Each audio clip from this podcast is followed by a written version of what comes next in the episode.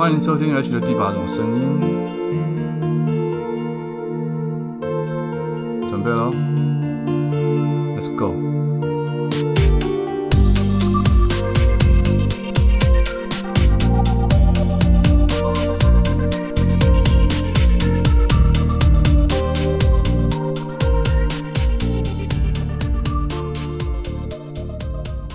好，各位观众好，各位听众好，欢迎再度收听 H 的第八种声音。早安、午安、晚安，不知道你人在哪里，不知道你现在所处的地方现在几点，所以我们用三种不同时间的问候语跟你打声招呼。你好啊，希望你过得非常愉快的一天。因为昨天是母亲节，我相信很多人都吃了很多好吃的东西，吃了大餐，也让母亲尽兴而归。然后哈，不要败兴而回哈。这个在母亲节前后的这几天，在台湾的 YouTuber 或者是 KOL 网红界出现了蛮多所谓的翻车的事件。我个人对于这样的事情，嗯，当然也有一些自己的看法，但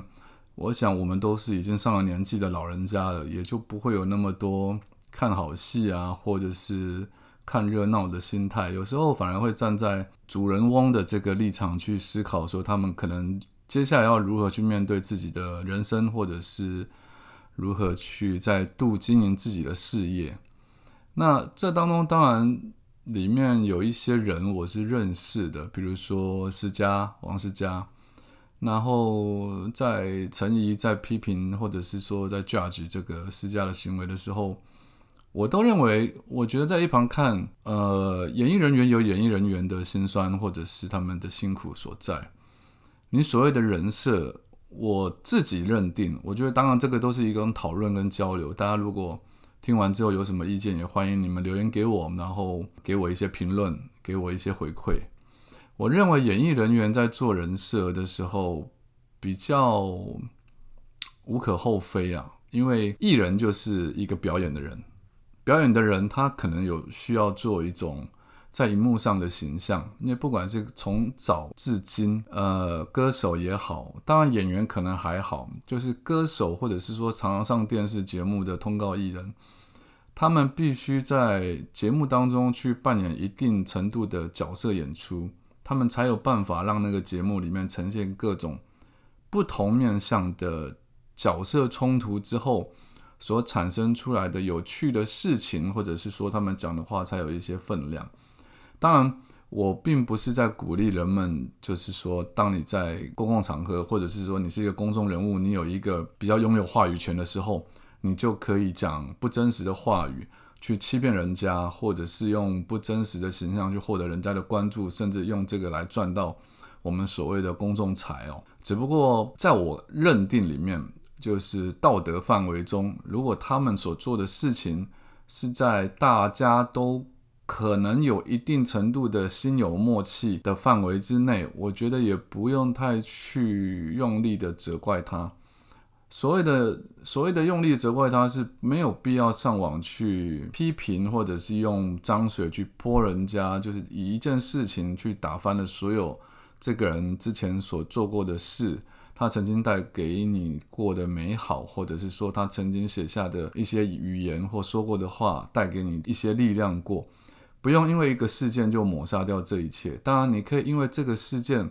心里面默默的去理解说，哦，原来当初也好，现在也好，这个人他呈现出来的样貌跟我所想象的是有相当程度的落差，因此导致于我对这个人的好感不在。你要退追踪，或者是你要不再关注他，不再去购买他所团购或者是代言的商品，这都是你自己的选择。但是我们要回到原点的是说，不管是 YouTuber、KOL、网红、演艺人员，甚至我们讲远一点，公众人物、政治人物，他们所扮演出来的，他可能在有形中或无形中，他们都是有一个自己的人设在。那个人设有时候可能是自然而然产生而形成的，他不得不去配合。有时候是有些人在出道之前就已经先设定好这样子的人设，可以达到最大利益化。但是你要想的是说，到底是谁买单了呢？在这个花花绿绿，在这个资讯爆炸的世界里面，你我都心知肚明，他们呈现出来的样貌，包括在影片上面，他的脸、他的皮肤、他的鼻子、他的眼睛、他的任何一个角度，是不是都有经过设计？他的个性是不是他的言语、他的用字遣词是不是都其实有经过撰稿、有经过剪接？而不是你所想象中哦，这个人在我生活中里面，他就是这么完美无缺，他就是一个讲话这么不会吃螺丝的人。即便我在录 podcast，我偶尔我三不五时，好了，我必须承认，我也常常去把我多余的话或赘词或者讲错话的地方去把它剪掉。那你要怎么样去认定说啊？难道他的人设就是一个讲话非常流利，他就是一个脑筋动得非常快、反应非常灵敏的人？但实际上，当你遇到他，真正跟他聊天之后，发现哇，这家伙根本是个白痴。因为他讲话三两句就吃螺丝，然后支吃丝不分，完全讲话没有一个逻辑。为什么？因为他本来有是有写稿的，你看到的是有写稿的状态下。我们在这个圈子里面打滚了很久，所以你也知道，有些 YouTuber 或网红，他们不敢上电视，不敢上 Live 的，不敢做直播，那是因为他们没有办法面对镜头直接讲出那么顺畅的话。他们没有稿子，他们没办法讲话，他们没有经过剪接，他们没有办法呈现他们想要表现的意思。如果你要把人设崩坏或者人设翻车这件事当做一个事件议题来讨论的话，包括我像我讲的这些东西，它其实都是包含在这里面的。但我说我刚刚其实想要强调的是说，像是施家这次的假包的事件，或许真真假假我没有办法，或者我也不想去评论，只不过。当初信任他的你，是不是自己也要负一点责任？而这样的事件产生之后，是不是让你也更加了解了一些？不光只是所谓荧光幕上或公众人物，甚至包括你身边的好朋友，你在社群网络上所看到的任何你知道的、不知道的，你朋友的朋友，或者是你呃非常尊重、憧憬的那种生活形象，或者是朋友或者人物的时候，其实他们都有可能是一种人设。他们都有可能是想要表现出他们最好的一面给大家看到，所以当这些所谓翻车现场、翻车事件出现的时候，我觉得不用再去攻击那些已经知道自己可能被发现、可能露出马脚、可能自己心里面已经很过意不去的那些主角了。我们可以做的事情就是问问自己的心里面啊，为什么我会自己会被这样的形象给欺骗了？为什么我自己会被这样的形象给吸引了？或许你可以回过头来反省一下自己的是，难道这就是我看人的眼光？因为我喜欢他在炫，他在表现，他在呈现出来的那种人物，出来的那种人设，而我百分之百的相信了。你反而应该回过头来去想想自己，我当初到底是看上了这个人，我喜欢的是这个人的什么地方，而为什么我看不出来这些地方的背后是有可能有些问题的？除了私家的事情之外，当然还有另外两位 KOL，因为他们也是讲到两性的部分，所以我多多少少会注意到他们的影片。当然，对于同业，我一向是不会有任何的批评或者是讨论的。一位是流氓哦，一位是口罩男。流氓当然两位都是呃很多女生喜欢的 KOL。流氓是因为一支所谓的月老什么求姻缘的影片而爆红。那口罩男就是长期深植人心的是他。所写出来的文章，所表现出来的态度，都是教大家要疯狂宠妻，然后疯狂的站在女人的这个角度去设想。其实我自己会比较觉得感受度比较强烈的，可能是口罩男啦。因为对我来讲，流氓是个 YouTuber，所以他讲他所陈述的内容的范围是比较广的。他可能不见得只是讲两性，就是说他在分享他自己的生活态度，所以他等于是一个 KOL 是。教导人家怎么样过他那样子的生活，可以获得幸福。一个小女生，她怎么样去做她自己？而她翻车的现场是她身边的人、工作人员、配合的人员啊，所跳出来去对她的批评。但我觉得很多事情，当你在求好、求完美的时候，你很难去讲说这样的态度就是错的。就好像 Michael Jordan 在《The Last Dance》里面那个影片当中，很多人会批评说他根本就是一个烂人，他是一个不好的队友，而且他不是一个好人，不是你们看到的那个样子。但你要怎么样去对这样子的人下一个判断，说啊，我们所认为的篮球之神他就是一个坏蛋呢？或者是说，难道一定要成为坏蛋才是篮球之神呢？又或者是说，难道那些队友们，你们没有因为这个坏蛋而让你们提升了知名度，以及获得了所谓的冠军戒指吗？好处跟坏处有时候是同时并存的，所以当流氓他那么的强烈要求去修饰，或者是说过度的，可能有点 too much 的去要求他的工作人员做那些事情，或许超过了工资的价值，他想呈现的，或者是他这个人的心态，可能有可能是求好心切，我们可以把它解释成这样。但问题是说，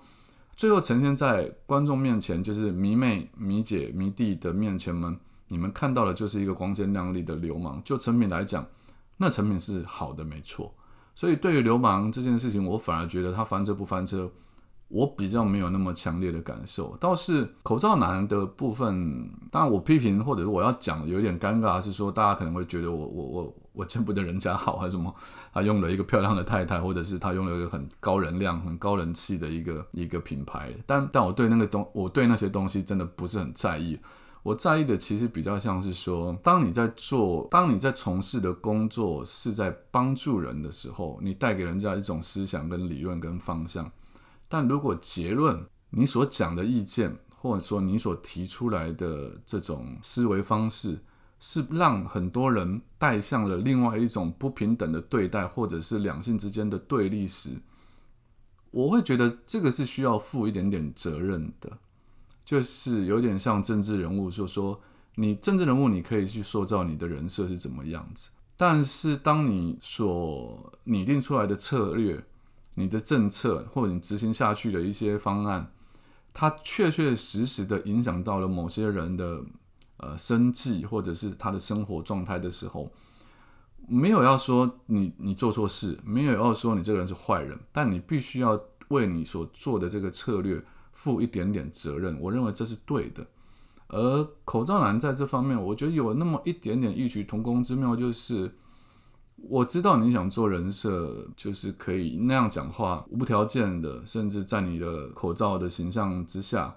你的外形看起来是个年轻的帅哥，你娶的是一个非常漂亮的太太，而在这样美满的家庭里，你依旧可以不停的、呃不间断的去替女方讲话，去替全天下的女人说话，站在他们那一方。无形之中，你是给了男人很大的压力。当然，我没有全部看过他的言论，只不过我大部分看到他的文字当中。那些在我认为啊，但我不是绝对是对的，是在我认为我的意见里面，呃，有些过于偏袒的，有些过于极端化的，它会变成是一种女性拿来说嘴或拿来当做一把利剑来告诉，可以抵着男生的咽喉说，你看口罩男就是这么说的，世界上就是有口罩男这样子的男人，所以你们才会被人家所不喜欢、所讨厌，因为你们做不到那么棒的男人的境界，而这样的男人是用。这样的男人在这世界上是存在的，而且他受到这么多人的爱戴。我觉得以这一点来看，我会觉得口罩男他自己，当然我知道现在他们在闹闹离婚的事件，肯定是双方都不好过。那离婚的过程或细节或内容，我说过很多次，就是最后看到的结果都是累积出来的，不可能会有人莫名其妙就过了几年之后，然后忽然有一天说：“哎，我要离婚”或者是“哎，我很讨厌你”，不可能。中间一定是有很多很多很多大大小小累积起来的情绪过程，不论是男方或女方，一定都有。所以我不想去偏袒，或者是去讲哪一方是对或错，没有这种事情，那种本来就说不清的。只不过我只是认为说，身为一个公众人物，尤其你拥有那么多的粉丝、跟号召力、跟影响力的时候，我真心的觉得，如果你希望让两性的关系变得更好。在这个时间点，反而是你跳出来把事情说清楚，让两性关系可以达到另外一种可能想象不到的和解或理解，一个很好的时间点。当然了，如果其实这一切真的只是一个人设的话，你觉得你要你想要做的只是维持这个人设的以后的发展或营业，那我也不多说，我只是认为说有点可惜，因为你的影响力真的非常的大。我相信很多人会替你感到不舍，或替你感到心痛。但如果有机会的话，我真心希望这些能力大的人，当你们遇到了所谓人生中的挫折，其实所谓的翻车就是人生中的挫折或问题。当你们遇到的时候，你们就大方的跳出来，告诉大家你们在这里面的事件里面学习到了什么。我觉得这才会让这些追随你们或喜欢你们的粉丝们，他们会得到更大的理解跟力量。甚至也更理解到说，哦，原来我喜欢的这些人，他们的内心是处在什么样的煎熬之中？他们遇到问题的时候是怎么样的面对跟处理？这些都是很好的社会教育跟范例教材。这是我想讲的。然后我也很想说，在经营个人品牌的时候，人设当然是一个非常重要的一个议题。只不过我很怀念当年，比如说在我开始经营脸书的时候，我从来没有去想过人设这件事情。原因是因为我只是单纯的想把我想想写的小说，我想回答网友的爱感情问题，我认为我有能力回答他们，我把我的意见抛出来告诉他们。那无形之中，可能这个网页或那个笔名的背后，就莫名的会让人家觉得有某一种人设，因为我后来发生了一些身体不好或者是生病的事情，都会让人家觉得这个人的人设就是比较惨的一点，比较悲哀的，比较悲剧英雄的感觉。当然，我也不排除，因为他就是我的人生，所以当我的人生变成了我的人设，这是很自然的。那我我现在最后想讲的意思，只是要讲说。我很怀念当初一开始的 YouTuber，他们出来，比如说像像蔡老嘎，或者是我忘了还有谁，就是当初出来做这些影片的人，我觉得初衷都比较单纯，就是单纯的想要告诉大家，我想表达的是什么，我想让你们看到什么样的我，然后我想说的话是什么，我想我认为社会上应该改变的事情有哪一些，然后我纯粹想要搞笑，我纯粹想要让你们开心的笑。当这些东西都慢慢的转化变成利益之后。我就会觉得那个人设你拔不掉，甚至你你必须要往更完美的人设去迈进，而那个所谓的更完美的人设，就是往更多利益的人设去迈进。当你越走这条路，你越不能做自己，而人设翻车的机会也会越来越高，而且你会越来越不真实，你也会活得越来越有压力。好，这个是今天我很少讲时事，但因为这个事情最近也真的是烧的有一点点重。那我希望粉丝们大家都可以很理智的看待，不要再去他们的脸书留言去谩骂他们，他们自己心里有数。那对或错，或者是每个人该判断该做什么样子的回应，我相信他们都会有他们自己的考量在。那他们的考量是什么？我们没有一个人管得着。我们能够做的事情就是，你了解了你自己心里面，你当初认识的跟你现在看到的，你所知道的一切。你反而可以让自己多一个学习的机会，去了解所谓的人人设或者是偶像，他们都是什么样的一个存在。就这样喽，拜。